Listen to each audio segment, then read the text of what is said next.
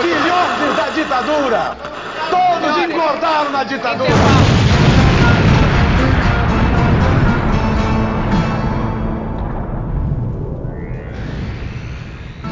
Você sintonizou na Rádio Metamorfose, o seu programa semanal do que aconteceu de mais marcante nessa bad trip escrota que se tornou o Brasil citando nossos colegas lá do Meridelei Brasília. Eu sou o seu host, camarada Hidalgo, estamos aqui com a nossa jornalista política Julia Guiar. Olá, queridos, tudo bem? Estamos aqui para poder falar mal do Paulo Guedes dessa vez. Eu tô super ansiosa com esse programa. Adoro. Também estamos aqui com a nossa cientista política, Laís Vieira. Olá, pessoal. Bom dia, boa tarde, boa noite. E vamos que vamos, porque é sempre bom, né? Falar mal de liberal. E talvez é, Marcos Vinícius Beck, nosso jornalista cultural, ele vai se juntar conosco durante a gravação. Então fiquem atentos que talvez ele apareça por aí. E como a Júlia já falou, né? Hoje é o programa especial. Sim, aquele programa que a gente prometeu. O programa chamado Paulo Guedes. Que a gente vai dar paulada no Paulo Guedes, porque é o que ele merece mesmo. É levar paulada esse liberal safado. E para fazer isso, a gente trouxe aqui dois, dois economistas, digamos assim, duas pessoas muito importantes para a gente ter esse diálogo. Um que já participou e um estreante aqui no podcast. Eu tô aqui com Pedro Garcia, economista formado pela UFG e mestrando na UFMG. Dá um oi pra galera, Pedro. E aí, pessoal, tudo bem? Hoje o programa vai ser interessante. Ou se vai, a gente tem muito o que falar. E também Henrique Bracarense, depois você me corrige se eu falei seu nome certo. Engenheiro mecânico pela Cefet e mestrando em economia na UFMG. Dá um oi aí. Beleza, pessoal, é Bracarense mesmo, tá certinho. Falar, falar mal do Paulo Guedes é mais do que uma alegria, é uma obrigação, né? Então vamos que vamos. É um dever cívico moral, até diria. Se você hoje é a pessoa bem informada, você tem que falar mal desse desgraçado que é o Paulo Guedes. É esse cara aí que é o amante do Pinochet. E cara, esse é um programa que acho que vai ter muito pano para manga, a gente vai ter muito que falar, porque assim, o que não faltou nesses dois anos de governo Bolsonaro foi merda, ainda mais na parte da economia. Então, cara, bora lá que a gente tem muito que conversar. Bora! Mas rapidinho aqui, antes da gente entrar no programa de hoje, eu quero convidar vocês a conhecer a nossa página na Benfeitoria, que vai estar linkado no post. Lá você pode dar uma olhada como a gente está fazendo para poder agariar fundos para manter o jornal funcionando. Então, se você quiser ajudar o JM e o nosso podcast Rádio Metamorfose, dá um clique no link e dá uma olhada lá nas doações que podem ser feitas mensalmente para o jornal. Elas vão de 10 reais ao mês até 100 reais. E é, com isso vocês conseguem manter o jornal aqui funcionando. Então, dá uma, olhadinha no link e de volta pro programa.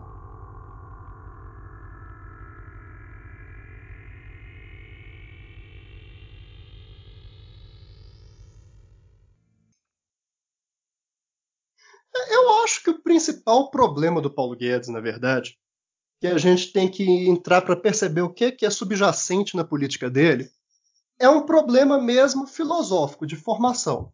Porque o Paulo Guedes adere aí a uma, uma filosofia de Chicago que já era ultrapassada há pelo menos uns 20 anos. Ele está com aquela Chicago Hardline dos anos 70, exportando Chicago Boy a rodo. Só que até a Universidade de Chicago hoje em dia já adere pelo menos assim um vislumbre de política social, de preocupação com os efeitos da política econômica. O Paulo Guedes não, ele, ele é um dinossauro, ele está parado no tempo. Isso aí, é, essa adesão profunda a um, a um trickle-down, a uma política de gotejamento datada, isso aí, na verdade, ele parou no, nos governos Reagan e Thatcher. Isso aí acho que o, é interessante para o Pedro é, entrar um pouquinho aí no que que, no que, que seria bem, bem essa concepção do cotejamento, até rapidamente quero até falar aqui, né? É, é ele é realmente ele é um fóssil, né? Daí vocês podem até Sim. explicar isso um pouco, o que, que é essa, é, para os nossos ouvintes, essa ideologia ultrapassada dos Chicago, ó, Chicago Boys. Porque é uma coisa que a gente ouve muito falar na mídia, mas dificilmente eles param para explicar, né? E é interessante, inclusive, para poder vincular como que esses arroubos autoritários do Bolsonaro estão vinculados a um, a um projeto econômico liberal. As duas coisas são, é, são indissociáveis. Um estremecimento democrático precede e embasa políticas dessa forma. É, Para falar um pouco do Chicago Boys, é, assim, quando a gente trata um pouco desse termo, a gente pensa muito nesse liberalismo econômico que aconteceu no Chile, sabe? Toda essa questão que envolve até foi uma denominação dada pelo Friedman, né? E aí, quando você pega, por exemplo, o Guedes, ele tem muito dessa, dessa influência até hoje, sabe? Ele nada muito nesse liberalismo. E o Friedman, tá falando dele sim, que é uma influência grande do, do Guedes, e de qualquer liberal hoje em dia, se você fazer um curso de liberalismo econômico, você vai ter que ler o Friedman, né, o Hayek, ele vai. É, o Friedman ele é, ele é, muito mais um ator político do que um ator econômico, ao meu ver, que parece muito com o que o Guedes é. Entende? Por mais que ele não tenha articulação política nenhuma, que aí é uma das fraquezas dele. Ele é muito mais esse ator de frase impactante, sabe? É de você chegar e falar, por exemplo, o do Friedman falava, ah, tem que cortar imposto em qualquer lugar, sob qualquer medida, e isso sempre vai ser bom, sabe? Então, é muito mais um ator político é, do que é só uma jargão, contribuição. Né? É, é mais, é mais um, um ator político do que uma contribuição econômica, de fato. Se pegar a contribuição econômica do Friedman, ela, ela é até atacada por, assim, colegas da, de escolas parecidas de pensamento econômico, sabe? Porque não tem muito embasamento é, empírico para você conseguir fazer com que aquilo seja verdade. Então, o, o, Guedes ele surfa muito nessa onda. Por exemplo, quando você pega o lance de inflação, já, já o Friedman já falava lá que inflação em qualquer lugar, em qualquer período de tempo, sempre vai ser um aumento. É, se você aumenta é, emissão de moeda, você vai necessariamente causar inflação, sabe? Isso sempre vai ser emissão de moeda. Inflação sempre vai ser emissão de moeda. Tem um vídeo do Guedes que ele inicia Pedro, falando isso, sabe? Diga. É, já que você entrou na questão da inflação, eu já queria te soltar essa pergunta, porque há 17 horas atrás, o Guedes disse, afirmou, que com o fim do auxílio emergencial vai diminuir a inflação no Brasil. E aí eu queria que você explicasse para os nossos ouvintes o absurdo que é essa fala e o que é de fato uma inflação e porque assim é, você começou a falar disso e eu acho muito interessante porque ele soltou esse jargão, né? A mídia toda tá falando disso. É, você joga Paulo Guedes, saiu as notícias de ontem, né? E é um absurdo. Como que você explica isso? O fim do auxílio emergencial vai acabar com a inflação? Não, isso, isso pode ser muito dual, isso vai depender, mas no caso de, específico do Guedes, como que está funcionando a cabeça dele nesse momento? Ele está pensando, auxílio emergencial, vou retirar dinheiro da economia, certo? Vou parar de gerar dinheiro para o pessoal gastar, isso vai diminuir um pouco a demanda e com isso vai diminuir a inflação. Essa é o que? É a cabeça do Guedes. Como funciona na realidade, ou pode funcionar aqui no Brasil? Você, quando você gera esse tipo de auxílio emergencial, o que aconteceu agora no Brasil, né? Você gera o lado da demanda, claro, você tem gasto maior, os pessoais né, não, não compram renegades, mas compram é, comida e tudo mais, né, não compram carros de luxo. É, e isso gera também o lado da oferta, entendeu? Isso aumenta o lado da oferta, isso gera renda, isso gera emprego, isso tenta fazer com que a economia volte a um, a um ciclo de, de, produção, certo? Um, uma produção mais estável igual estava antes.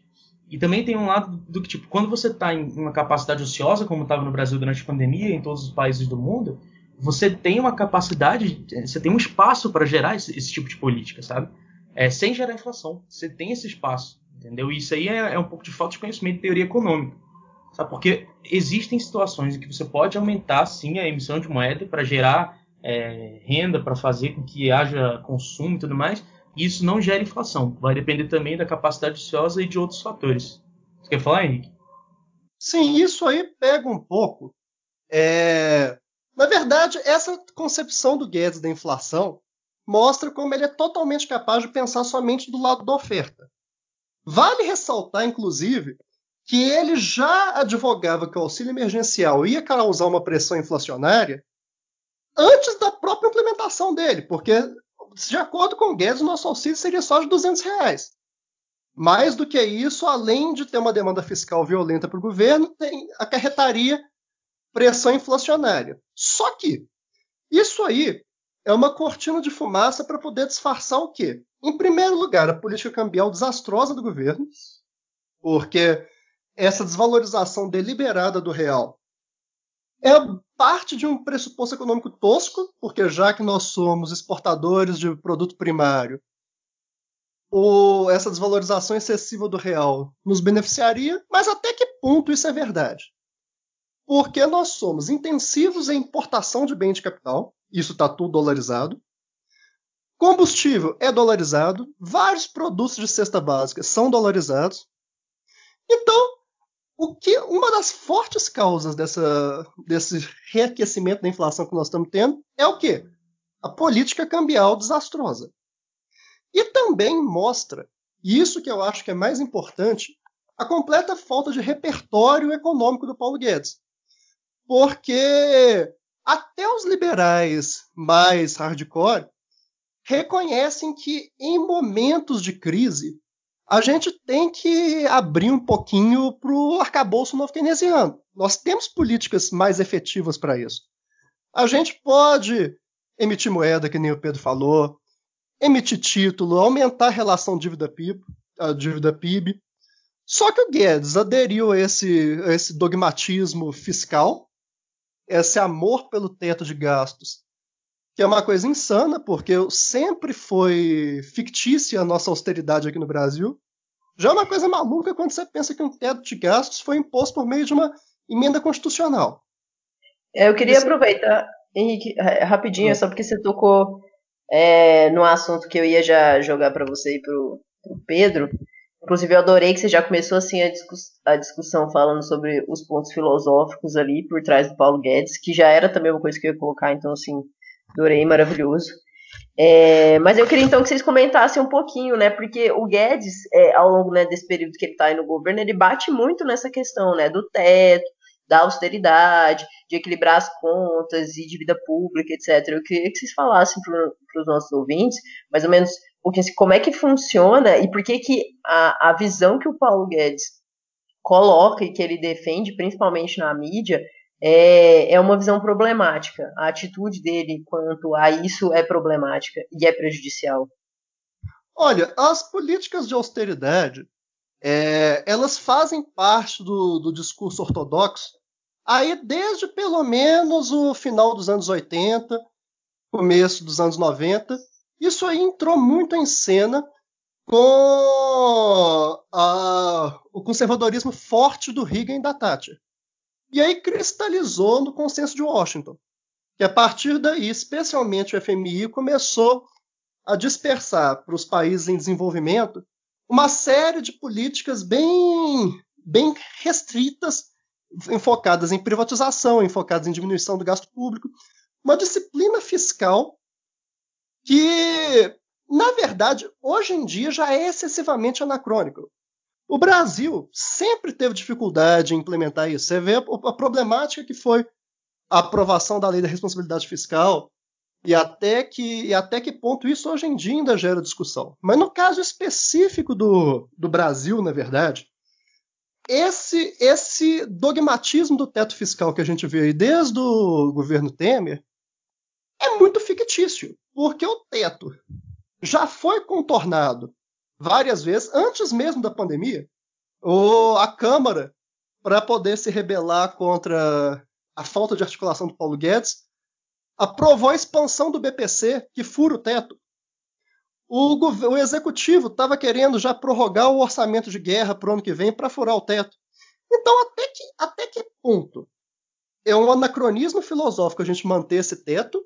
Ou isso aí reflete é, a incapacidade do Paulo Guedes de recorrer para outras ferramentas econômicas. Porque a gente tem que lembrar que, apesar do sonho do Paulo Guedes de ser policymaker, que já tentou se aproximar, inclusive, da Dilma, tentou o Hulk, o Hulk não quis, o Bolsonaro foi o único que aceitou cair nesse, nesse engodo, ele não tem traquejo para isso. Ele é um cara do mercado. Ele não teve produção acadêmica relevante, ele não teve influência em política pública, é um delírio dele mesmo de, de fazer política. Então ele se agarra naquele repertório limitado e estreito que ele conhece. Especialmente nesse ponto de austeridade, acho que o Pedro pode dar uma pincelada maior, porque é uma, é uma linha de pesquisa bem específica dele. É, eu acho que o mais interessante de falar sobre austeridade é você entender, igual a Lala pediu para explicar, sobre o, o pensamento por trás da austeridade. O que, que significa você fazer austeridade fiscal? É, várias definições de austeridade passam por, tipo, pessoas, algumas pessoas entendem, a ah, austeridade é corte de gastos. Não necessariamente. A austeridade, até para minha concepção assim, é corte de gastos durante um período recessivo. Entende? Isso é importante, porque dá para você fazer corte de gastos tranquilamente em um período de boom. É até um pouco recomendado que se faça isso certo? Que você consiga diminuir para o boom até se prolongar um pouco mais. É, e não deixar ele criar uma, uma margem explosiva, né? Só que você fazer políticas de austeridade, que são em períodos recessivos, isso acaba danificando demais é, o ambiente econômico e a recuperação econômica, certo? Qual é o pensamento por trás desse efeito? Você retira gastos do governo, você diminui gastos do governo, com a intenção de que o agente privado, né, ou os agentes externos, que também são privados, na maioria dos casos, consigam é, pegar essa margem que o governo abriu e fazer por si próprio investimento. Entendeu? O problema é que isso você tem que ter combinado com o setor privado. E não necessariamente ele vai fazer essa inversão de capital, né? Não necessariamente ele vai fazer esse investimento. Isso até se dá na economia o efeito crowding out, que chama, né? Crowding out. Então, tipo, você retirar um investimento público para impulsionar um investimento privado, como se fosse algo automático. Muitos autores, entre eles eu posso citar aqui o mais conhecido de todos, que é o Alesina, que faleceu esse ano até. É, muitos autores trabalham com essa questão de austeridade expansionista, que seria você ter um corte de gasto do governo e no mesmo período, nem, nem sequer no período subsequente, no mesmo período você tem um aumento do, é, um aumento do, do PIB, né, um aumento da renda. Isso é até um pouco contra-intuitivo e contra-teórico, sabe? Porque também a partir da, do gasto do governo, do aumento do gasto do governo, você pode ter uma, um aumento da renda, né? É até uma equação trivial que é a equação do PIB, uma renda de um lado e gasto do governo do outro. Quando você diminui um, você pode diminuir o outro, né? O que eles entendem é que você diminuindo o gasto do governo, você aumente o consumo, aumente o investimento dentro da área privada. Isso assim pode, isso pode acontecer, como já aconteceu uma vez, é, duas vezes na verdade, nos anos 80 e 90, que foram com Irlanda e Dinamarca, sabe? São países pequenos do, da Europa. Isso, assim, mas em perspectiva empírica mesmo, de dados e tudo mais, não tem tantas comprovações assim, sabe? Alguns estudos apontam uma direção, só que a, a larga maioria aponta que isso não existe. Que não existe esse princípio de austeridade expansionista, onde você diminui os gastos do governo para aumentar um gasto privado no período. Então, o Paulo Guedes ele trabalha muito com essa questão. A visão dele de fiscalidade é muito em cima disso, você conseguir. Até porque também, é assim, ele trabalha muito com o mercado, né? Sempre trabalhou muito com o mercado, e essa é a visão do pessoal de lá também. Qualquer coisa que o governo consiga diminuir, você tem um aumento né? Você tem uma melhora no mercado, você tem um aumento dos ativos, você tem um o setor privado começa a bombar e tudo mais. Um exemplo até mais perto da nossa realidade, assim, não tão econômico, de livros e tudo mais, são amigos meus no WhatsApp que agora estão começando a mexer com essas coisas de bolsa de valores e tudo mais. Daí tá para lançar uma reforma tributária de, um, de juntar cinco impostos em um só, né, que é o IBS. É, um, um, até foi um, foi um deputado do MDB que, que colocou essa proposta. Daí os meus amigos, né, super empolgados com a bolsa, é, não sei o que, a bolsa vai explodir, reforma tributária e tudo mais. Aí eu pedi a reforma para dar uma lida. Eu li e falei, gente, assim, não tem condição nenhuma disso que tipo ser algo tão benéfico assim, a ponto de, sabe? As pessoas que a maioria das pessoas, claro que não todas, né? Muita gente ele sabe o que está fazendo. Mas tem muita gente no mercado financeiro que às vezes não entende muito dos aspectos macroeconômicos da coisa.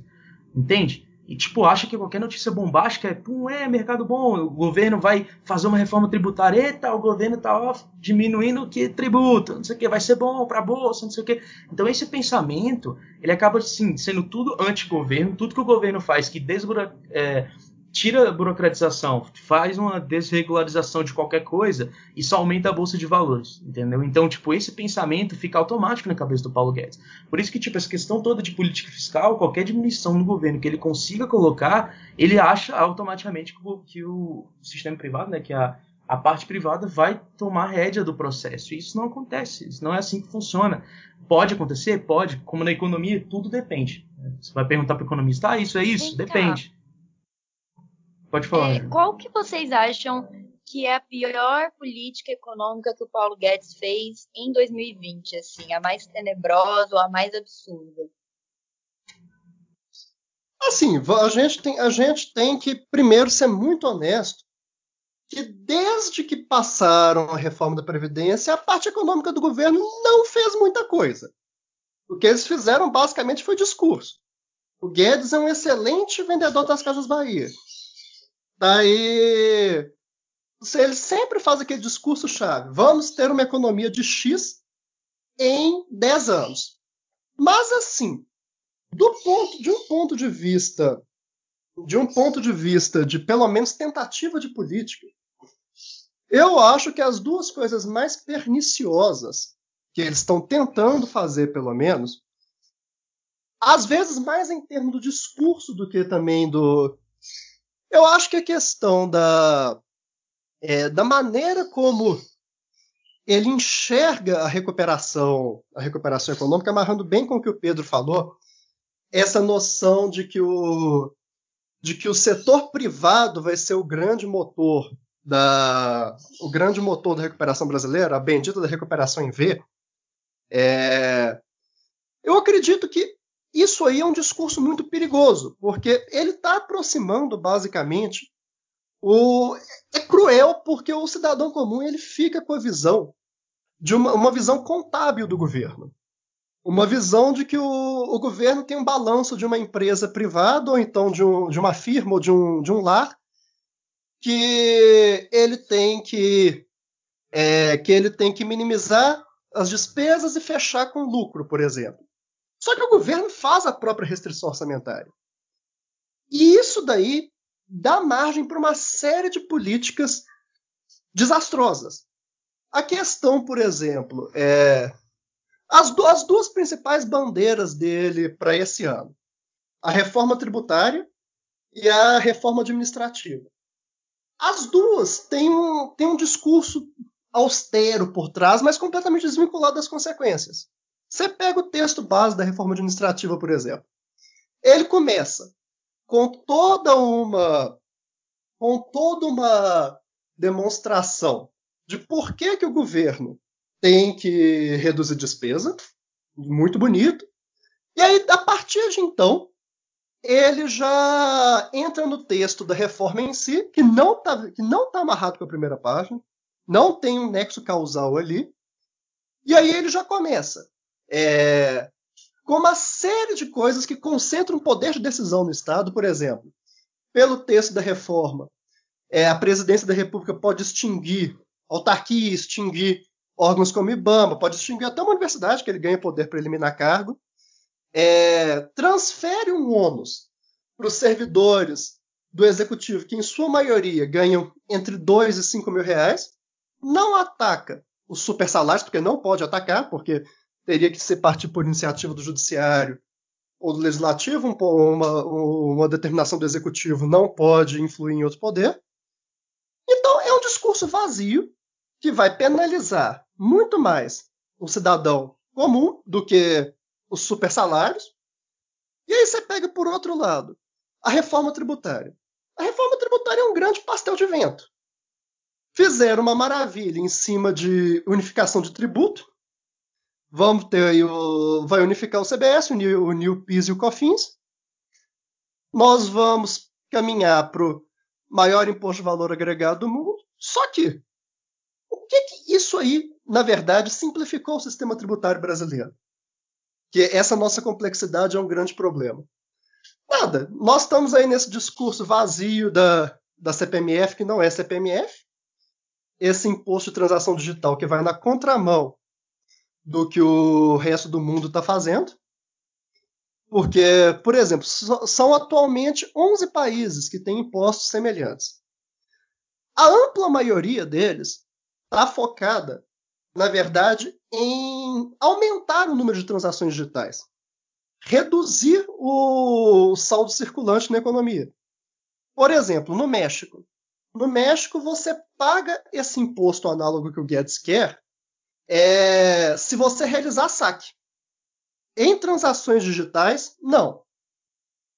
É um imposto completamente problemático. É, a, a concepção dele na Hungria deu muito errado que a Hungria é o estudo de caso mais próximo que a gente teria. E aí disfarça outras coisas perigosas. Por exemplo, essa questão de que a, a desoneração da folha de pagamento vai gerar um incremento de contratações. Pura bobagem. A gente já tem estudo de caso disso. Foi tentado no governo Dilma e não teve resultado esperado. Porque o problema do emprego do Brasil não é esse. Isso aí vai servir para quê? para aumentar a margem de lucro das empresas, pura e simplesmente. Então é que nem o Pedro falou. Eu acho que o grande problema é que a gente tem um governo orientado para o mercado, só que o que é bom para o mercado não necessariamente é bom para a economia real. Por exemplo, a gente tem um, na própria reforma tributária, a gente tem um exemplo chave disso. É, nós vamos ter imposto de 12% sobre consumo, mas para as transações bancárias de 5,8% só. Então veja que assim, é, eu acho que o principal problema de qualquer política que ele tenta fazer é esse, que é sempre orientado para o mercado. Só que isso é distante da economia real. De novo, a gente volta ali na concepção filosófica do trickle-down. O incentivo para as camadas superiores vai gotejar para o resto da população. Isso vai acontecer? Não, o próprio, o próprio caso americano. Isso aí, o próprio, se, se era um pináculo do Reaganomics, o próprio George Bush pai, sucessor do Reagan, já falava que aquilo ali gerou uma economia voodoo. Só que o Guedes é incapaz de ver isso. Ele está encastelado na Faria Lima e não vê o resto do mundo. Eu, eu só ia fazer um comentário, né, breve. Primeiro que o Beck tá aí. Dá um oi aí, Beck, para quem você não deu ainda, né, que você acabou de entrar. Opa, meus caros, tudo bem? É, eu entrei um pouco atrasado hoje, é, e é isso. Vamos que vamos. Não, é tranquilo, Beck. E eu só queria também comentar que uma coisa que eu percebo muito, ainda mais né, nessas questões, essas pautas econômicas do governo, é primeiro que eles estão tentando reciclar tudo que foi jogado fora no Chile. É, pauta neoliberal chilena, que a gente viu que 90, praticamente 80% da população quer uma mudança completa disso, porque não funcionou e fudeu com as camadas mais pobres, até a classe média, né, se não me engano. E também que é essa ideia, né, de, de que gasto, que gasto, né, não é investimento, é gasto. É, o dinheiro público que, que é utilizado para é, investimentos públicos, né, como educação, escola, é, os funcionários públicos no geral, tudo que é público é visto como gasto e como algo que é, acaba meio que atacando o sistema, né? Olha, vocês pagam muito imposto ou, e por conta disso vocês vivem na merda, quando na verdade não é isso que deveria estar sendo atacado, né? Que na verdade são outras questões. Que é essa visão de tentar trabalhar o Estado como tentar trabalhar o Estado como se fosse uma empresa, né? Não como se fosse um Estado. O Estado não tem não é para ter lucro, né? É para ter o retorno para a população que, digamos, investe nele, né? Não é mais ou menos isso que acaba acontecendo? Sim, com certeza. E aí você pega. Isso está essencialmente ligado ao discurso privatista. É, por exemplo, o marco do saneamento, que foi aprovado esse ano, é, de, permitir, de permitir abertura e privatização para as empresas de saneamento. Isso é uma grandíssima bobagem. Porque, na verdade, o, operações de saneamento básico não dão lucro, elas dão retorno social, e não tem uma métrica monetária. Se você pega ao redor do mundo, nos últimos cinco anos, mais de mil concessões de, de operação de saneamento foram devolvidas para o Estado, porque é algo inerentemente deficitário. Por exemplo, Paris mesmo foi devolvido. Não é algo que dá um retorno financeiro. É uma operação cara, uma operação que, mesmo nas capitais, opera no prejuízo, só que ela tem que existir. Nesse delírio privatista, nós vamos ter igual as cidades indianas, que cada quarteirão é uma empresa diferente operando saneamento, você não tem interligação da rede de esgoto, e é isso. É uma coisa que é difícil de mensurar o que é o retorno, o retorno social. Se amarra, por exemplo, nos Correios, nos Correios que são a grande menina dos olhos do, da privatização agora. Os Correios, na verdade, fecham com lucro fecharam a operação com lucro, acho que de 190 milhões ano passado. Só que a questão é que num país de dimensões continentais, você esperar que um desenho de mecanismo em que o, o cidadão opera com lucro em São Paulo, então, como contrapartida, ele tem que operar com prejuízo no rincão do Amazonas, a vida não funciona bem assim. Você perde completamente a dimensão do que, que é um investimento social, que nem você falou. É, Pedro, eu queria te fazer uma pergunta, na verdade. É, porque ontem, na comissão mista no Congresso Nacional é, no combate contra a pandemia, o Paulo Guedes afirmou, abre aspas, que só as reformas vão transformar a recuperação baseada em consumo e em crescimento com investimento, fecha aspas. Eu queria que você explicasse isso um pouco melhor, assim. É possível que exista uma recuperação econômica baseada é, no mercado financeiro, no consumo, sem auxílio emergencial, sem emprego, sem renda? O Paulo Guedes está delirando? Você pode explicar isso um pouco melhor? Então, no Brasil eu acho isso um pouco difícil. O mercado financeiro ele nunca foi a base de recuperação econômica em nenhuma das crises que a gente teve. Se pegar a história econômica do Brasil, o mercado financeiro ele não é um agente tão ativo assim no Brasil. No Brasil. Isso acontece em outros lugares do mundo, sim. Existe pode ter uma recuperação é, por meio de ganhos de renda de mercado financeiro, porque também são entes privados. Mas em, é igual eu tinha falado, acho que até mesmo no podcast passado. É, a pandemia é um momento muito atípico. Então o auxílio emergencial ele entra com a mão na roda, sabe? Porque ele tenta resolver um problema do, do momento atual, né? não pensando muito no médio e longo prazo. Se você tentar fazer, por exemplo, igual tentaram fazer no começo do governo, reforma trabalhista. Aí tá, vamos fazer a reforma trabalhista para conseguir é, melhorar o nível de desemprego. Aí vai, o desemprego vai e aumenta. Entendeu? Aí fala, ah, não, mas aí tá vendo? Se não tivesse feito a reforma trabalhista, estava ainda pior. Então, assim, essas reformas, elas medem muito médio e longo prazo. E eles vendem ela como se fosse algo imediatista. Entende? Assim como, por exemplo, essa recuperação. Ah, não, vai, a recuperação do Brasil vai passar pelo mercado financeiro. Isso pode ser uma coisa muito de médio e longo prazo. E eu ainda assim duvido, porque o, o mercado financeiro não tem sido um agente ativo durante a história econômica do Brasil. Entendeu? Aqui ele gera muito mais, ele trabalha muito mais na área de especulação do que um agente ativo de investimentos. Sabe? Então, recuperação econômica aqui no Brasil, na maioria dos casos, a gente sempre vê intervenção estatal, geração de investimento, realização de obras, Entendeu? Gerar renda é, em si. O Hidalgo até falou: ah, não, o pessoal vê como gasto. Mas o pessoal tem que lembrar também que gasto gera renda. Entendeu? Gasto, você pode usar essa palavra, não tem problema você usar a palavra como gasto, porque isso gera renda. Entende? Esse gasto ele vai para algum lugar, ele escoa para algum lugar, ele chega em algum lugar. Então gasto gera renda também. Renda gera faturamento, faturamento gera emprego, entende?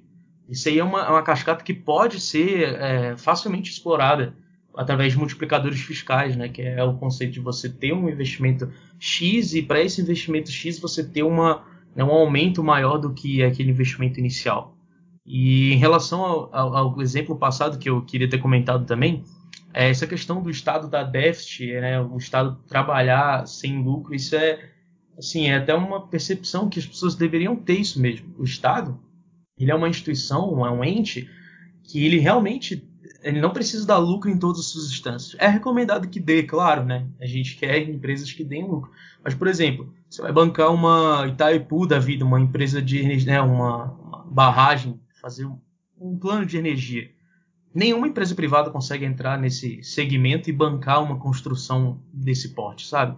É porque, obviamente, isso vai dar um prejuízo muito grande ao longo de muito tempo, até um dia, quiçá, dar lucro.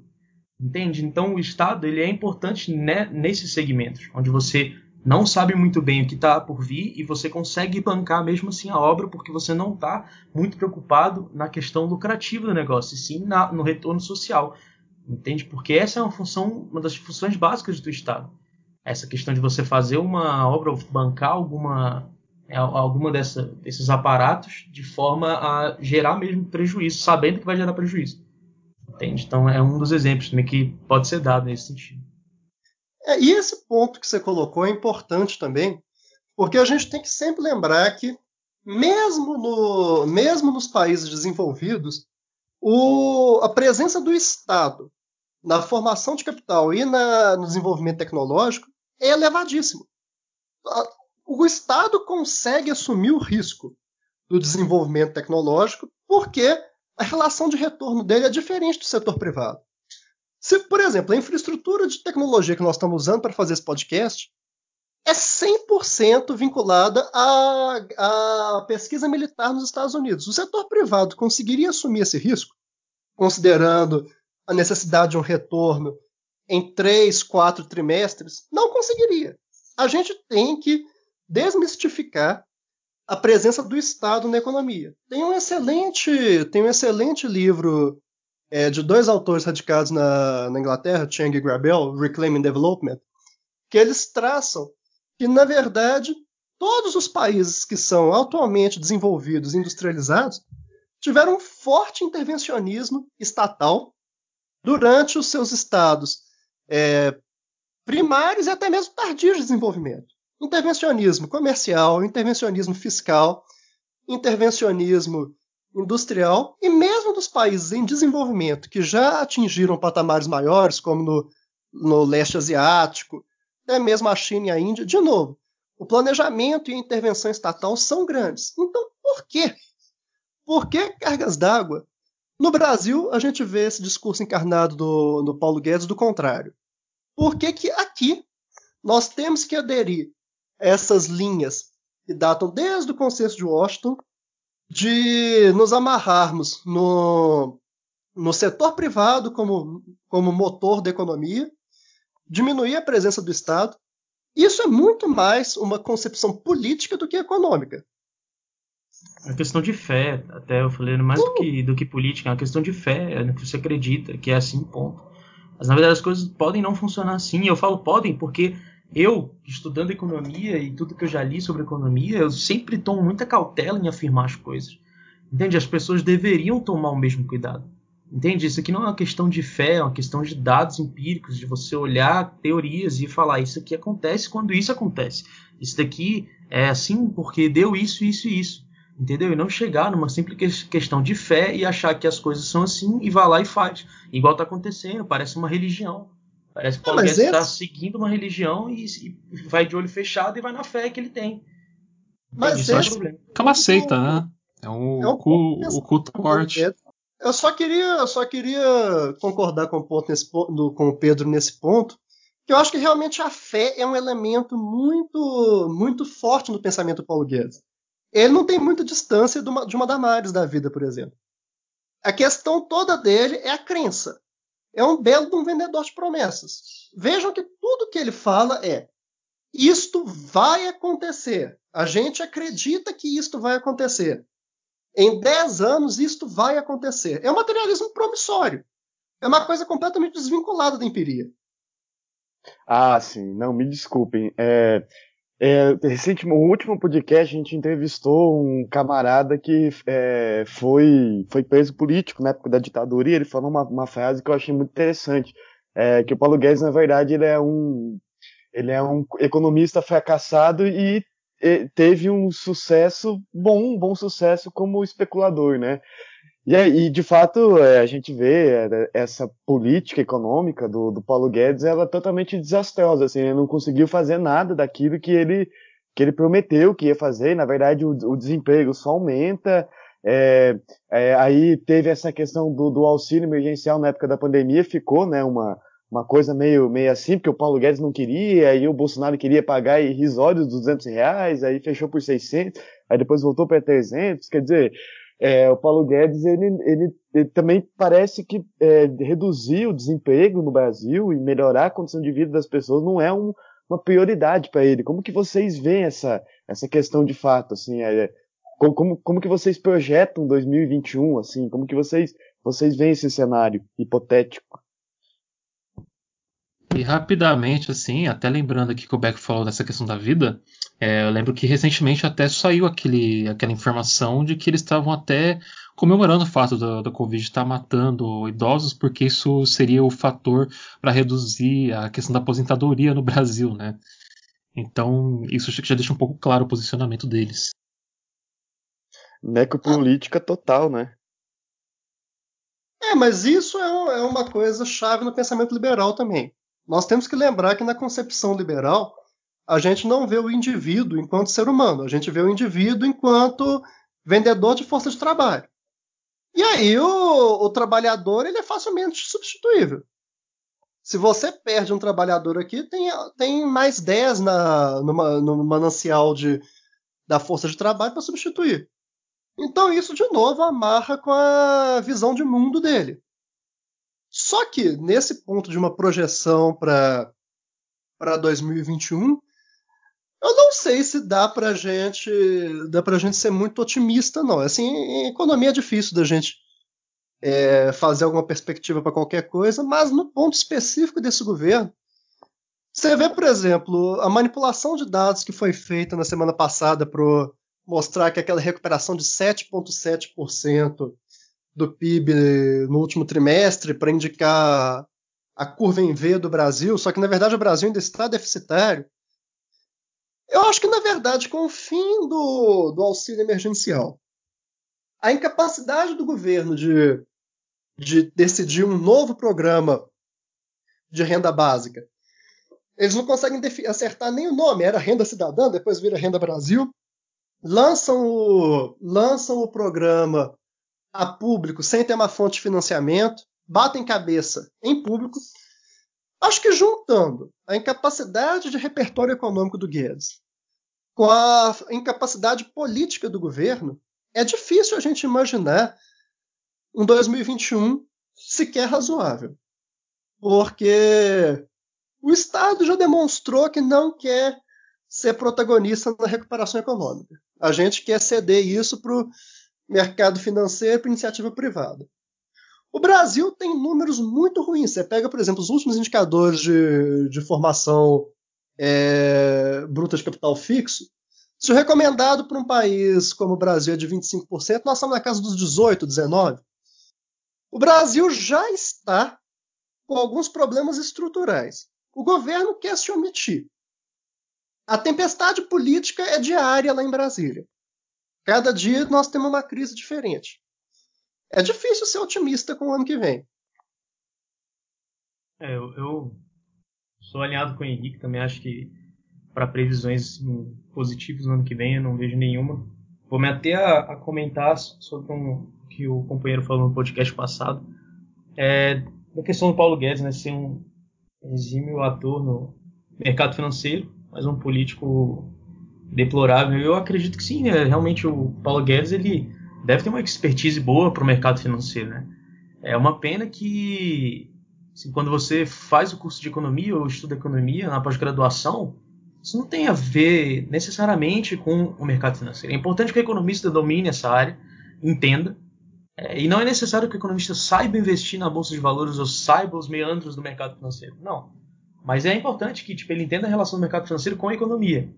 Só que a economia não é mercado financeiro, entendeu? Muita gente confunde isso. Muita gente acha que o profissional de economia, o cara que entende das teorias, até o policymaker, ele, ele tem que ser um cara do mercado. Porque o mercado financeiro é a chave das coisas e não é assim que funciona. O Paulo Guedes, assim, quem trabalha no mercado financeiro é um emprego à parte.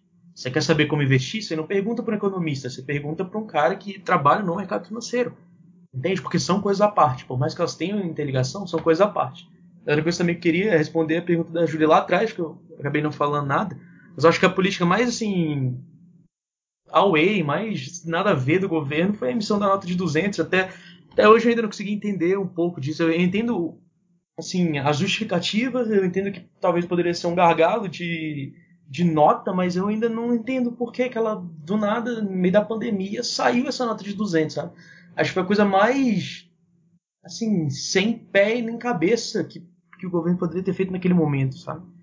Eu realmente a população ficou toda confusa, assim, não foi nem tão bem explicado sobre o, o que era e o que deixava de ser aquela nota. Até hoje eu não vi ela ainda.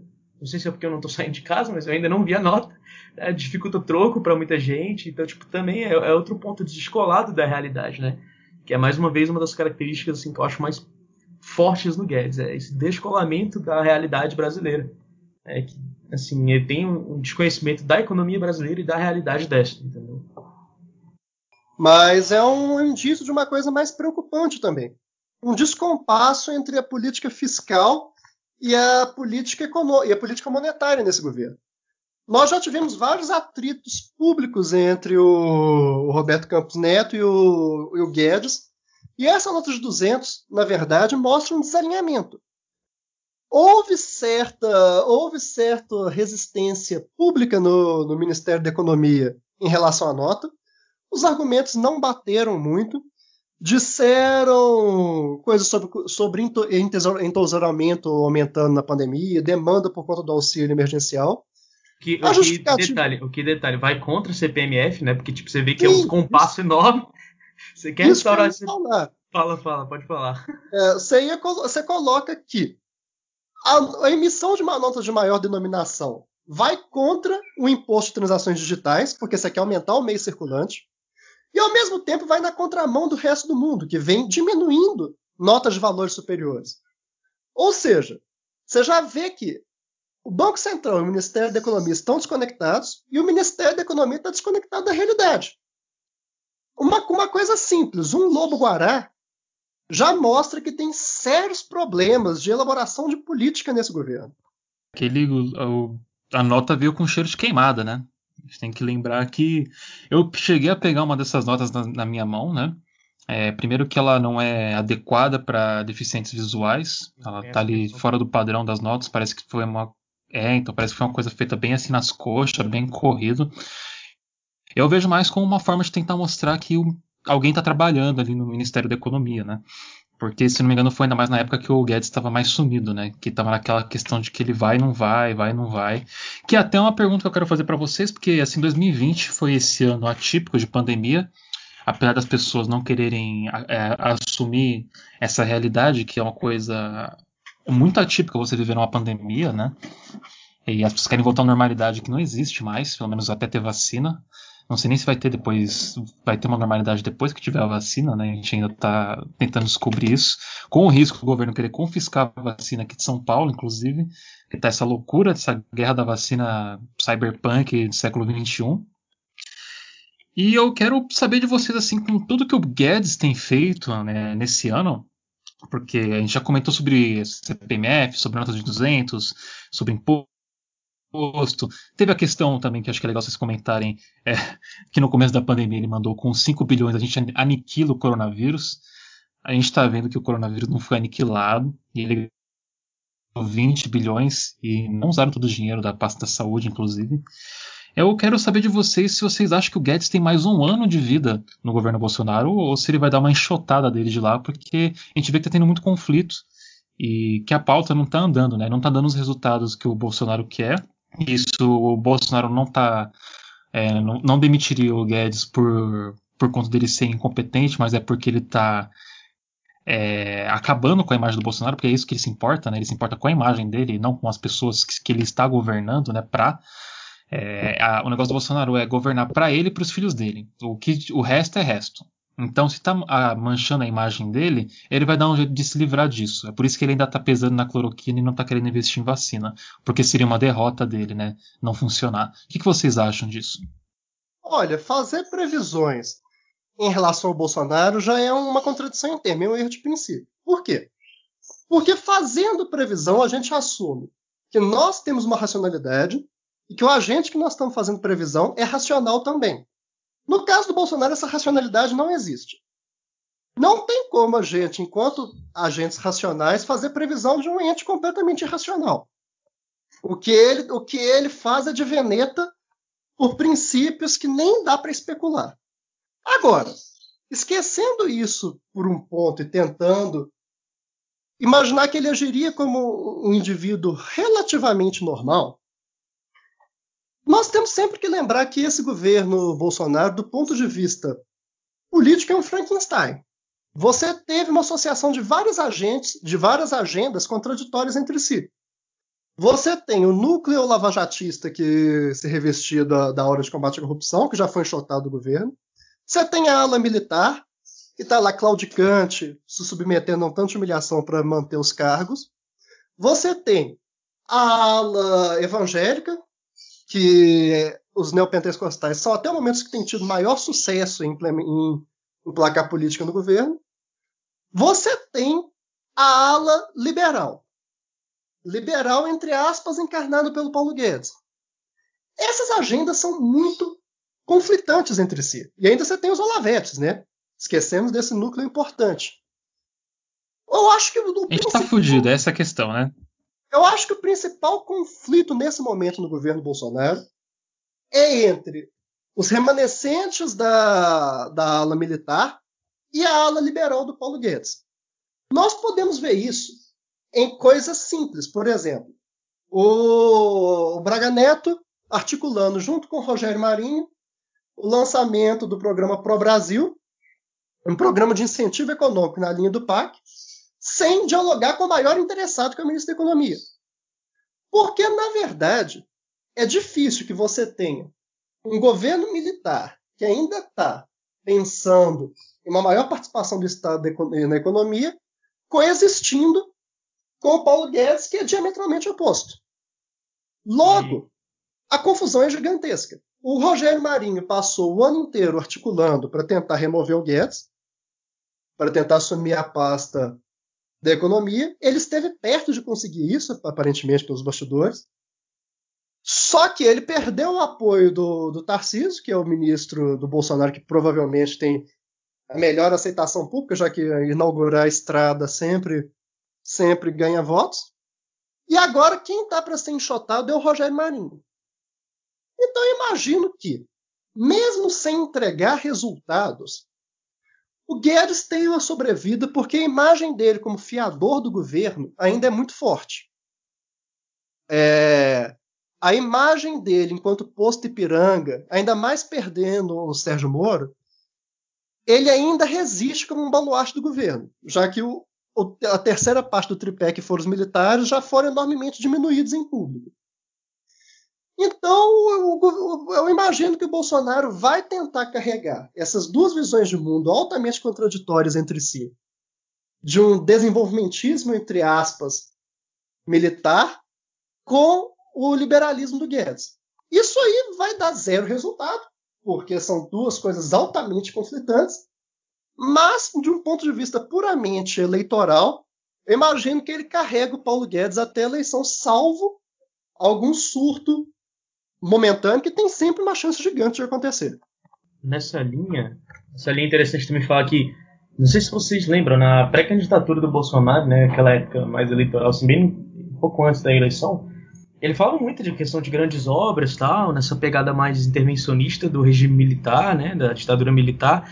E aí o, o Guedes até, tipo, era totalmente contrário a isso e, e o Bolsonaro não conseguia perceber que o ministro da Economia que ele estava topando é, era um cara totalmente contraditório com a visão da ditadura militar, né? Que é o que o, a grande inspiração do Bolsonaro. E aí você vê que tipo tem toda essa questão desse antagonismo entre os dois, certo? E aí você também fica um pouco na questão do Guedes ser esse ator político mesmo, sabe? Então no, o que o Henrique diz, né? De você pegar ele como é um botar ele no pedestal e falar, ó, esse aqui é o meu ministro da economia, tô casado com ele, né? Igual ele costuma dizer, tô casado com ele e eu vou até o final. É mais um ator político, porque o Guedes já não está dando conta da pauta econômica já faz muito tempo. Primeiro eles demoraram seis meses, sete meses para passar uma reforma, né? né? Uma reforma, pelo menos fazer, tentar fazer alguma coisa, né? De ponto de vista econômico. E assim, totalmente atrapalhado. Né? Ficou meses e meses para discutir. E, assim, totalmente errado, várias coisas o governo teve que ceder porque tava assim, coisas absurdas. E aí você vê que o Guedes não tem condição de liderar uma pauta econômica, ainda mais num país tão grande quanto o Brasil. E ele fica muito mais como um ator político, ainda mais depois da saída do Moro, mais para tentar sustentar, né, sustentar o governo de uma forma política mesmo. É um fantoche, né, vira um fantoche. Ele por si só já não tem mais engajamento político nenhum. Ele não consegue mais realizar as pautas que ele quer, que são absolutamente retrógradas. Né? Ele não teria essa condição em nenhum governo. Se nem o governo mais maluco, mais fora da caixinha que a gente já teve em toda a história do Brasil. Ele não consegue fazer isso. Né? Imagina um governo regular. Então, isso fica um pouco. É, ele está mais como um ator político do que qualquer coisa. Por isso que eu acho que ele vai ficar mais tempo também. Falando é, ele tá ali, né, para manter as aparências, né? Falando em posto em Piranga, seria muito interessante se vocês fizessem essa analogia, assim, porque é muito curioso, né?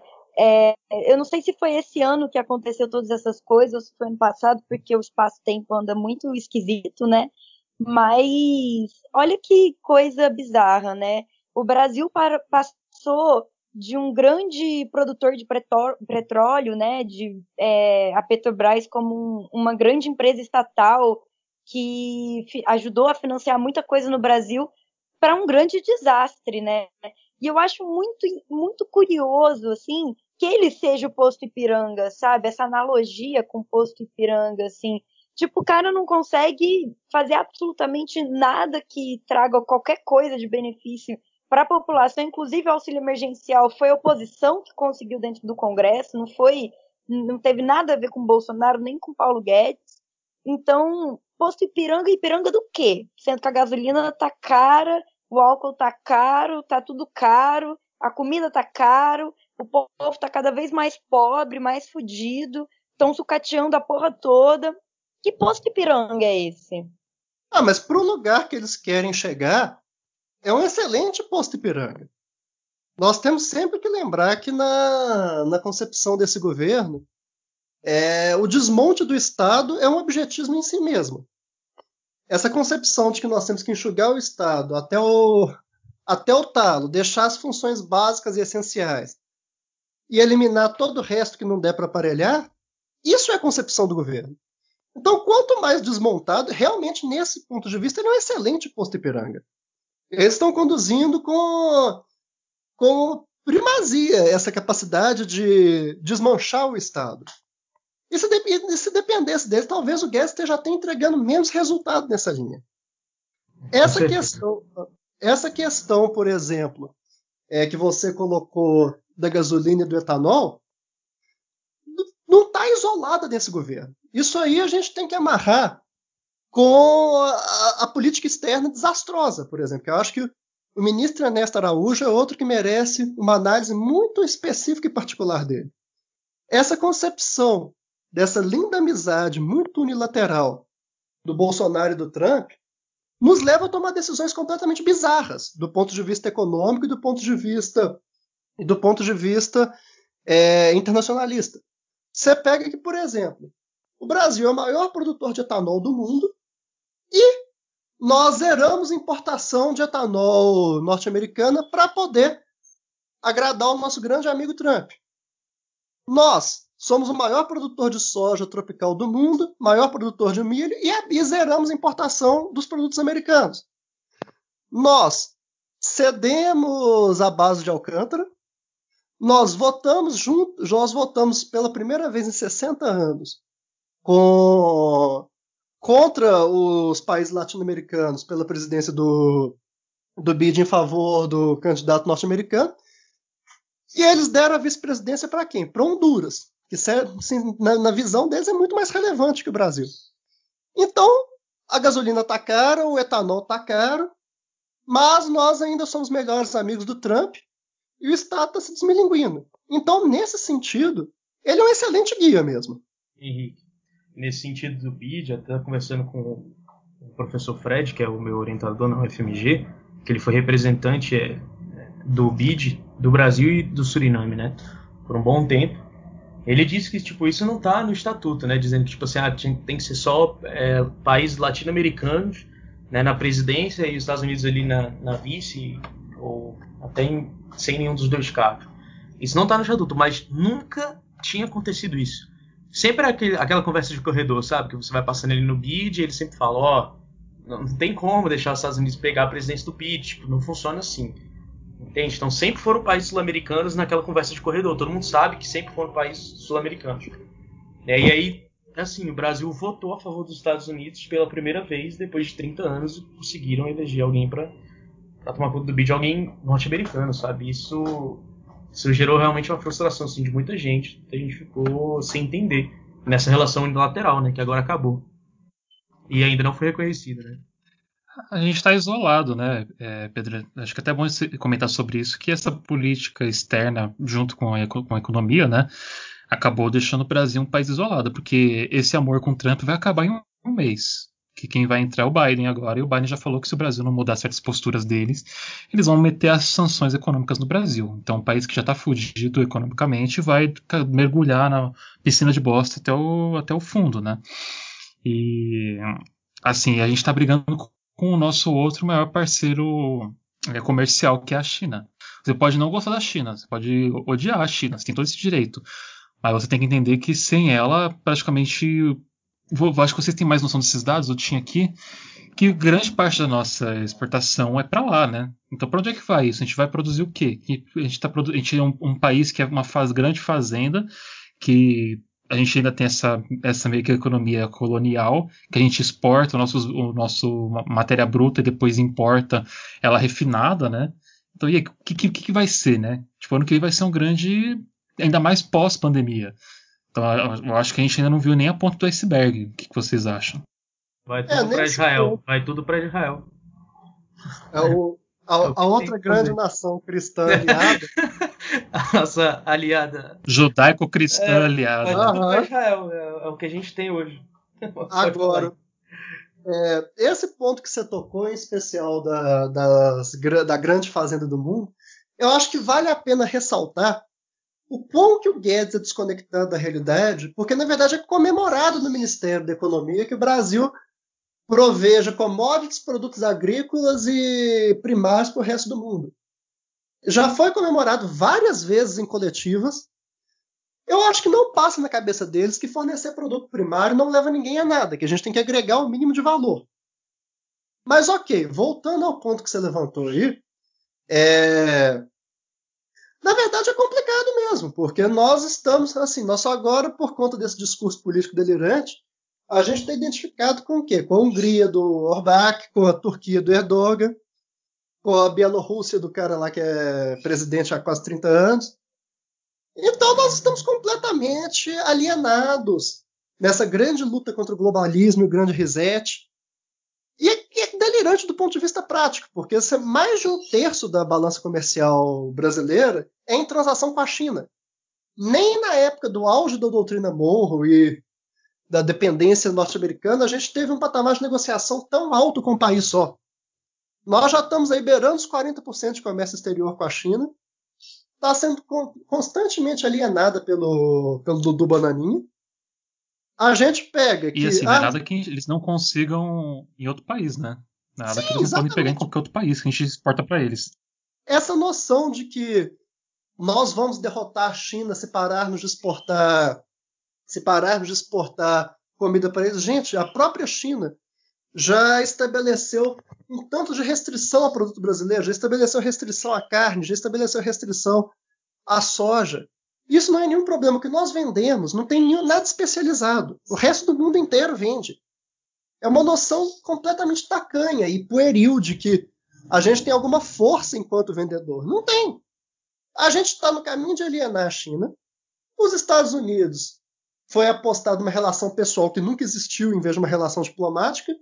Está perigando. A Argentina, que é nosso maior parceiro local.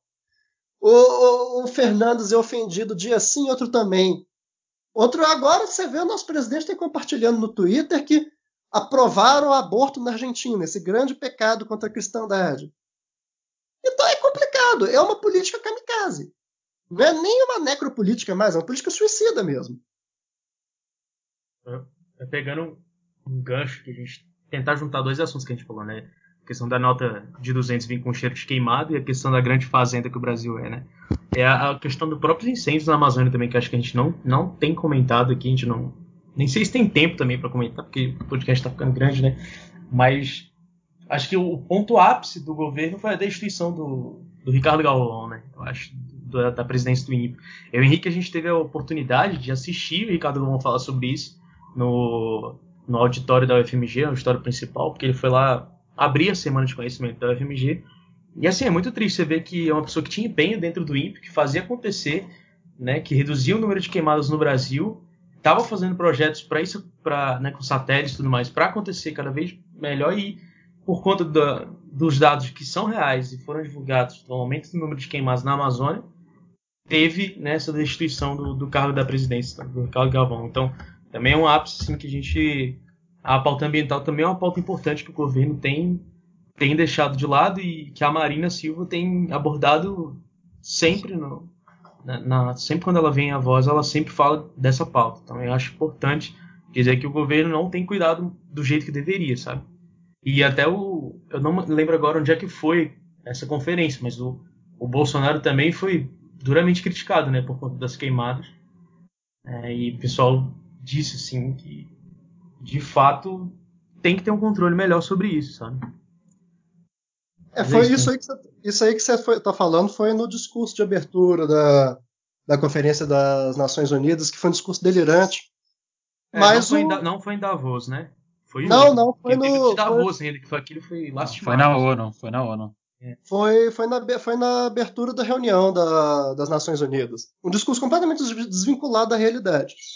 Agora, eu acho que realmente a demissão do Ricardo Galvão é emblemática, porque aquilo ali foi um ensaio geral do que, que viria no restante do governo. Nós tivemos em escala piloto tudo que o governo faria a seguir. o anticientificismo, a política rasteira ideológica, a incapacidade de articulação, uma política ambiental desastrosa.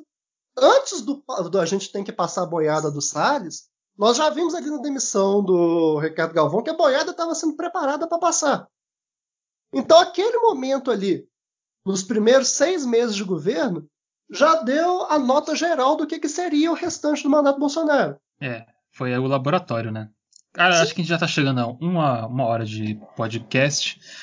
É, a gente teve uma longa discussão aqui falando bastante do Paulo Guedes, né? Dessa que é uma, eu já eu já assumi assim para mim que a que o neoliberalismo para mim é uma seita de morte, porque é isso aí que vocês falaram mesmo, é você acreditar que vai funcionar e sendo que a história já mostrou que não funciona.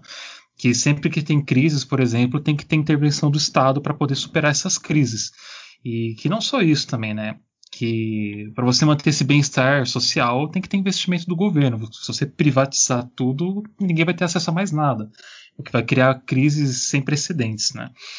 Então, caras, muito obrigado por participarem do programa de hoje, Pedro e Henrique. É, vocês são sempre bem-vindos aqui para conversar com a gente. A gente acha que tem muito que falar ainda, porque a gente tem mais dois anos de governo e é uma, essa caixinha de surpresas, de desgraças que a gente vai abrindo todo mês, né? Na verdade, todo dia. E sempre tem uma desgraça nova. E eu acho que a gente ainda vai entrar no nosso pior no ano que vem. Por todas as projeções que vocês passaram aqui, que a gente está vendo, é, o pós-pandemia, pós o governo do Biden, é, as nossas relações com nossos é, parceiros comerciais, a questão de que a gente está entrando nessa espiral maluca ideológica olavista e nessa milícia que é essa família no poder, que tudo é para eles e por eles, né? Tanto que a gente viu o aparelhamento total do Estado a favor da família Bolsonaro e não a favor da população, que deveria ser, no caso. E da destruição descontrolada do país, né? Tanto na questão é, é, moral, ideológica, mas também no físico. É, na parte que, que a gente está vendo que é esse, esse capitalismo acelera, aceleracionista, que a gente destrói tudo agora e depois o capitalismo dá um jeito da gente resolver lá no futuro que ele dá a solução de tudo. A questão é que a gente não tem esse tempo para resolver isso, não é verdade? Então, como já é de praxe aqui no podcast, eu peço para vocês fazerem uma divulgação aí de onde as pessoas podem encontrar vocês. O Pedro já fez isso uma vez, já eu vou pedir então para o Henrique começar que ele é o nosso convidado inédito aqui no programa. Onde é que as pessoas podem te encontrar, Henrique? Olha, no momento eu estou numa fase assim isolada do mundo e só eu só estou no Instagram. Henrique Bracarense no Instagram. Um dia eu volto ao Twitter, H Bracarense no Twitter, mas por enquanto no Instagram mesmo. Não tem mais e o meu, Perfeito. o meu e-mail é hbracarense.com. Por favor, para as pessoas mandarem e-mails para tirarem dúvidas. O Henrique enche a caixa de e-mail dele de um monte de coisa, que ele vai responder tudo. Eu tenho certeza que ele fará isso. E, Pedro, mande de novo aí, você que já participou aqui com a gente. É o, nosso, o segundo programa que você participa. É, para me encontrar, eu, eu, também acho que eu tô pior que o Henrique, na verdade. Eu já não entro no Instagram já faz alguns meses, Twitter eu larguei, só vejo futebol no Twitter. E meu e-mail é pedroVgarcia4 gmail.com. O meu, meu Instagram Sa é. Hã? Pode falar, então. Não, não, pode falar. É, o meu Instagram é Pedro V Garcia underline e meu Twitter é arroba PVG maiúsculo Garcia, né, completando e o R maiúsculo no final. Gente, eu só queria comentar que eu acho muito também? chique quem, quem usa e-mail, de verdade. Eu acho muito chique. É, essa luta aí, né? Onde eles podem te encontrar no programa que você gravou com a gente aqui, quando o nosso, nosso podcast se chamava Metamorcast. A gente teve essa reestruturação e essa mudança de identidade visual para a rádio metamorfose. Uhum. Mas está lá, você pode encontrar com o, o, Pedro quando a gente falou do arroz. Né? Então acho que isso ainda está muito em alta porque não mudou. O preço do arroz não baixou, gente. O preço do arroz está tá naquela ainda, né? Acho que deu uma flutuação, mas ainda está caro para cacete. Então, muito obrigado de novo por participarem do programa hoje. E eu espero vocês aqui novamente em breve, viu? Eu, eu que agradeço, pessoal. Muito obrigado pelo convite, Dalgo aí, ao Beck, a Lala e a Ju também. Obrigado aí pelo, pelas palavras. Depois também vocês têm que falar mais pra gente ir discutindo também, gente. Porque se deixar o Henrique aqui, a gente fica falando até. até Não, vocês são os especialistas, vocês têm que falar mesmo. A gente aqui tá só, só fazendo as perguntas, as perguntas importantes para serem respondidas. É verdade, Pedrinho. Prazer ouvir você. tô com saudade. E nosso Henrique, assim, não, não conhecia, né? Assim, não conheço pessoalmente, estou conhecendo aqui, mas adorei. E é isso aí, agradecer. Muito, muito obrigado, eu que agradeço o convite. Foi uma ótima discussão. Gostei bastante. Estamos aí para futuros programas. Bom, gente, depois dessa conversa longa, né? Depois, pra, a gente sempre está falando de liberalismo aqui, mas nunca para falar bem, né? Acho que já virou meio que a cultura do, jogo, do nosso podcast. O dia que tiver algum liberal que a gente consiga trazer aqui para falar bem do liberalismo, a gente vai trazer. Como essa pessoa não existe, é, acho que esse programa nunca vai existir. Então, bora para o nosso bar, né? Para o nosso botequim, que a gente tem muito que conversar. Bora lá.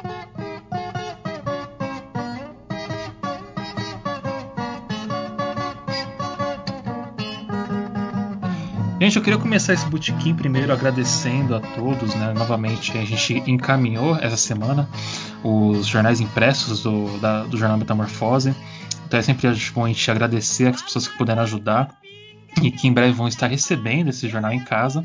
Assim como eu também quero agradecer a Estalo Podcast, porque eu recebi aqui em casa o quadro que eles mandaram com o nosso podcast, né? Com, em comemoração à nossa parceria. Então, tipo, muito obrigado mesmo a todos da Estalo por terem acreditado no projeto e darem essa oportunidade para a gente fazer parte do selo, né? Então eu fiquei muito feliz em receber. Eu já pendurei aqui na minha, na minha porta, não na minha porta, na minha parede. Ele está aqui em cima da minha estante de livros e, eu, e foi muito legal estar tá recebendo esse pequeno mimo, né?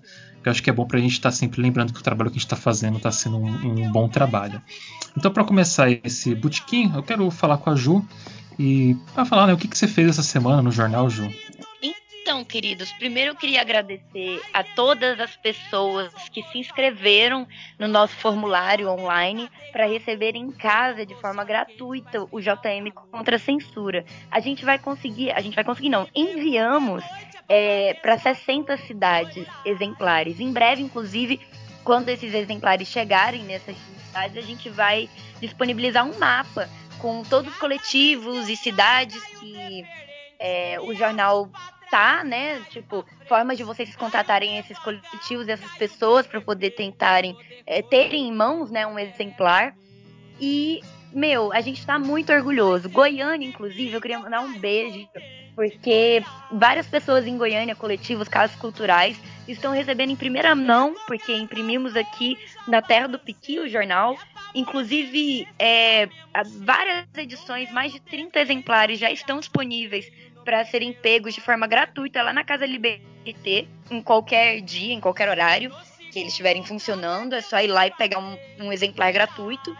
É, e, assim, é um. Como a gente está nesse corre, né, gente? Somos um jornal independente e é um corre muito grande imprimir, distribuir, construir matéria, etc. A gente está focando um pouco nisso.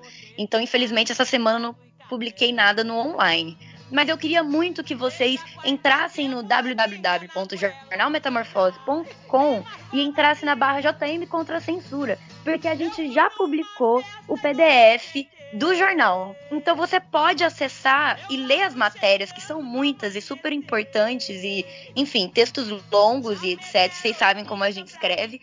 É online, por PDF. Está gratuito, é só dar uma olhada lá. Vocês precisam. Não precisa nem baixar, dá só para clicar e ver. Então é muito conteúdo, vale muito a pena vocês verem. Se vocês não conseguirem uma edição impressa, vocês podem acessar online e é isso, queridos. Compartilhem informação, porque é, esse ano foi um ano de muita censura e a gente provou por A mais B que isso é real. Então acho que é, esse é um trabalho feito coletivamente. Eu estou muito orgulhosa, muito feliz com os meus camaradas.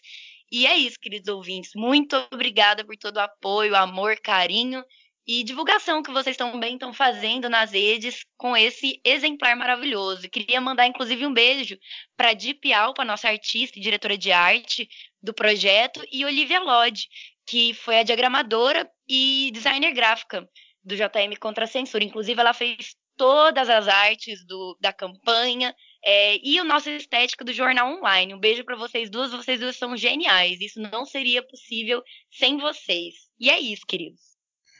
Perfeito, Ju. É, então, tem que agradecer. Esse eu espero que seja o primeiro jornal impresso de muitos que a gente vai fazer ainda. Eu acho que a gente pode tornar isso uma tradição anual a gente fazer um jornal impresso por ano com nosso com financiamento coletivo. Eu acho que ainda mais porque eu quero cobrir aqui as paredes do meu, da, da, minha do meu quarto aqui com a capa, né, dos jornais no, e colocar eles enquadrados bonitinhos. Agora, né, como sempre, Laís Vieira, o que, que tem de bom seu no jornal essa semana? Deu para fazer alguma coisa? Deu tempo? Olá, pessoal. É, então, assim como, como a Ju, é, é, por conta né, da nossa edição especial impressa, a Ju acabou se deslocando do Rio para Goiânia, então eu fiquei auxiliando ela nessa em toda todo esse rolê de imprimir, distribuir os jornais, enviar os jornais pelo, pelo correio. É, então a gente ficou muito mais focado nesse projeto do que no site essa semana, mas está assim, tá maravilhoso. Eu reitero o convite da Ju. Se você não conseguiu uma cópia física, é, acesse o PDF, tá maravilhoso. É, lá particularmente, né, é, quanto aos meus textos, o meu foco é na parte da, da educação, né, obviamente como uma pessoa da academia, e na parte do meio ambiente, mas você encontra textos é, de todos nós, do coletivo, é, do Hidalgo, de alguns convidados, pessoal convidado também que a gente publicou charge, então assim, a edição tá linda, tá maravilhosa, confiram lá, entrem no nosso site. E é isso, continue acompanhando aqui no nosso podcast também. Perfeito, Laís. E Beck, o que temos de novidade sua no jornal? Bom, é, o ouvinte sabe que eu sou. É, se eu pudesse me deleitar com outros prazeres da vida, como ouvir música, ver filme e ficar coçando o saco mesmo, vendo a vida passar, eu faria isso. Mas como eu preciso sobreviver e eu sobrevivo da escrita, né? Então, é, eu escrevo todo dia, mas essa semana tem um texto só meu no jornal, que foi um texto que eu fiz, é, e que eu achei que era uma data simbólica e não poderia passar em branco, que é uma matéria falando da importância da Clarice Lispector para a prosa brasileira, inclusive para a prosa jornalística. Para quem não sabe, ela, ela é, brilhou nas redações dos jornais nos anos 50 e 60, é, era formada em Direito pela Faculdade Nacional é, hoje a, a UFRJ, Faculdade de Direito da UFRJ, mas é, ela das escolas das leis, na verdade, a Clarice usou muito pouco, né? Eu era, gostava mesmo de escrever, escrevia, vivia é, é, disso. Mas a nossa história, sobretudo a história da literatura, ela é contada do ponto de vista geralmente masculino, né? Uma coisa que a Júlia sempre fala para mim e eu realmente tenho que dar o braço torcer, isso é verdade, né? É, é, a gente tem muita pouca referência de de mulheres e as mulheres elas escreveram livros tão geniais ou mais do que os homens, né? Então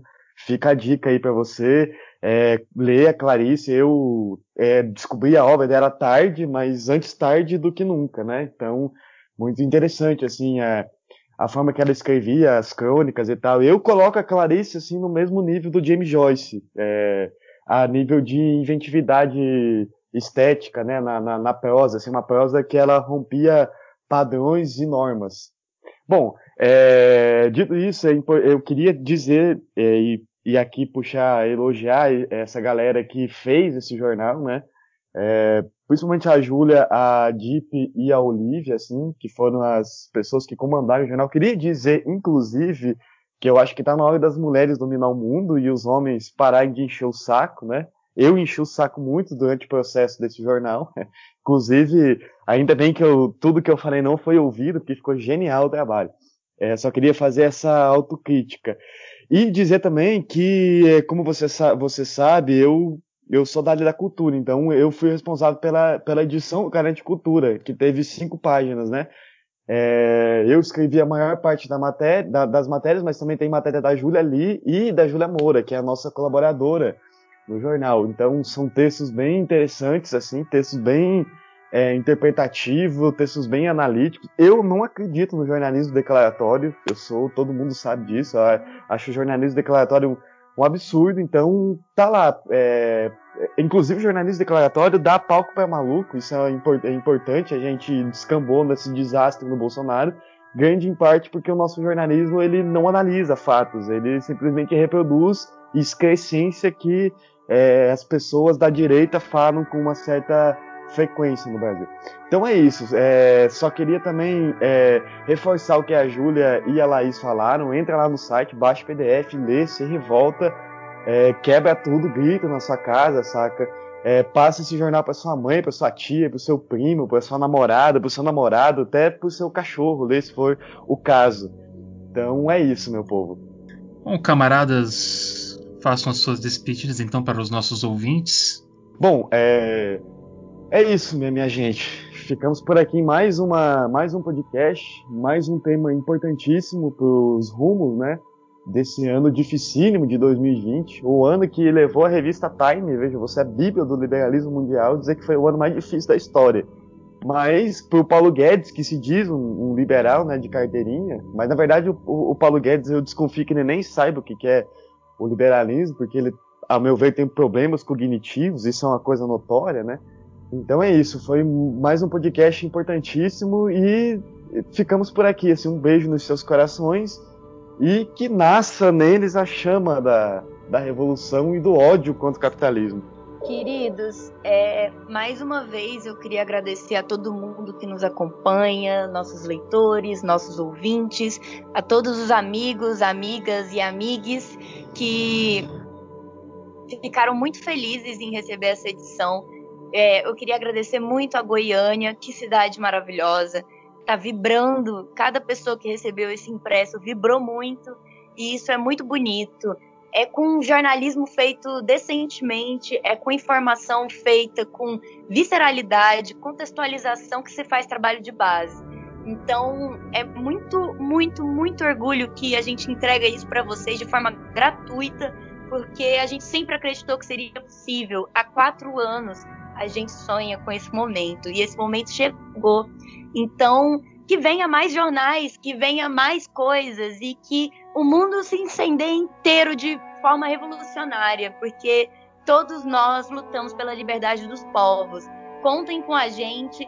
Se necessário, mandem cartas, denúncias, é, desabafos e tudo que vocês quiserem compartilhar com a gente no nosso e-mail, que é sigametamorfose.gmail.com, nas, nas nossas redes sociais. E eu fico por aqui eu tô muito grata, muito feliz, muito animada. E é isso, vocês vão me ver babando e felizona nas próximas semanas, provavelmente. Porque eu tô, assim, radiante com esse jornal, gente. É isso, um beijo. Bom, pessoal, eu acho que o Beck e a Júlia já falaram muito bem. É...